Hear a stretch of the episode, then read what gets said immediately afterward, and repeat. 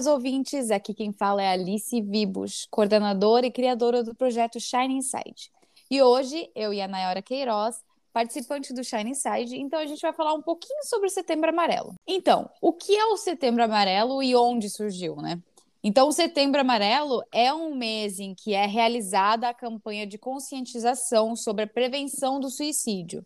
Então, sendo dia 10 desse mês, o Dia Mundial da Prevenção ao Suicídio. Essa campanha, conhecida então como Setembro Amarelo, ela foi criada no Brasil em 2015. Parece que foi muito tempo atrás, mas não foi, né? Pelo Centro de Valorização da Vida. É, Centro de Valorização da Vida, o Conselho Federal da Medicina e a Associação Brasileira de Psiquiatria. Então, essa é uma campanha de extrema importância, uma vez que sim, o suicídio é um problema grave da saúde pública e que muitas vezes ele poderia ser evitado. Principalmente, eu acho que aumentou muitos os casos, principalmente agora, durante a pandemia, né, do Covid-19. Exatamente, Alice. Bom, pessoal, meu nome é Nayara. É, sou participante do projeto Shine Inside e também sou aluna do Instituto Van Ven. E é realmente de grande importância falarmos sobre o suicídio. Apesar de ser um assunto um pouco delicado, é importante conversarmos sobre o suicídio e as maneiras que a gente pode prevenir. Uh, muitas pessoas elas pensam que esse ato é uma realidade distante e que afetam poucas pessoas, mas na verdade, infelizmente, os dados realmente mostram o contrário. A Organização Mundial de Saúde, OMS, por exemplo, mostra que a cada 40 segundos uma pessoa morre por suicídio. Em algum lugar do nosso planeta, 800 mil pessoas perdem sua vida dessa forma. As causas do suicídio são variadas, como a gente já sabe. Segundo o CVV, especialistas identificam transtornos mentais na maior parte das pessoas que suicidam ou que tentam fazê-lo. Dentre uh, os principais trans as causas do suicídio são variadas. E segundo o CVV, especialistas identificam transtornos mentais na maior parte das pessoas que se suicidam ou que tentam fazê-lo. Dentre os principais trans transtornos observados,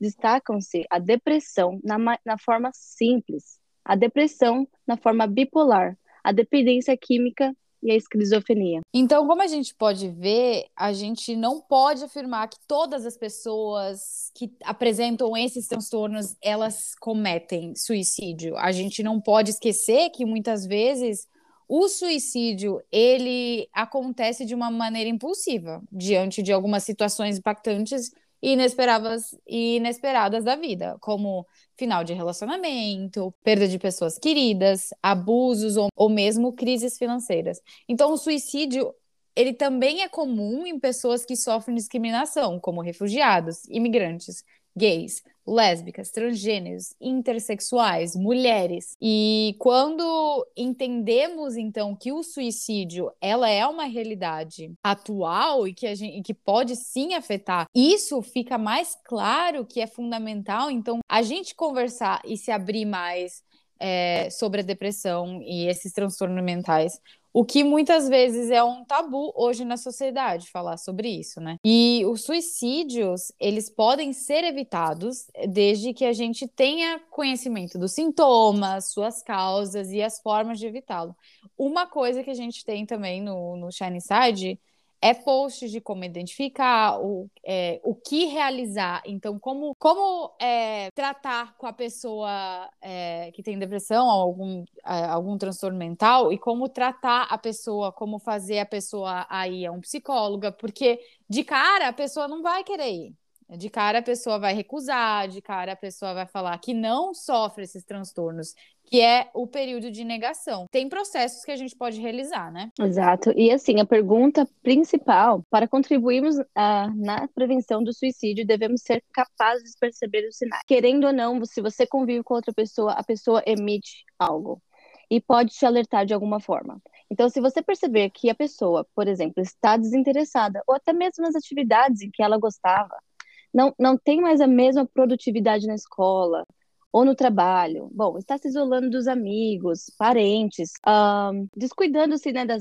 da aparência, não, não tomando cuidado com, com o próprio corpo, não se importando com as atividades diárias e diz muitas frases relacionadas à morte. Isso pode ser sinais de que a pessoa está precisando de ajuda.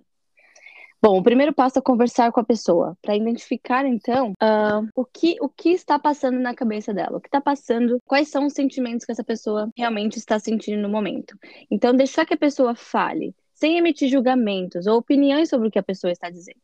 Deixe bem claro que sua vontade é apenas ajudar. O que devemos lembrar sempre é que não devemos medir a dor dos outros pelas nossas próprias experiências. E entender então que quando não nos afeta, não necessariamente não causa dor e sofrimento no outro.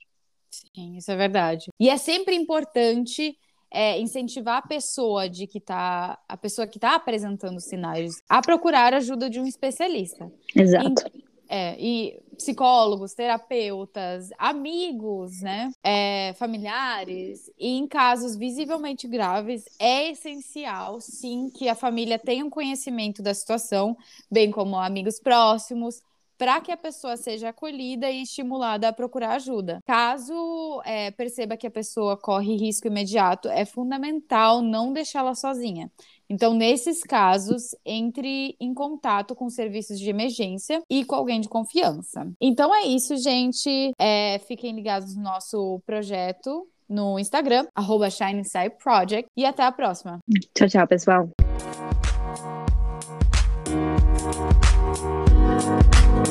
Thank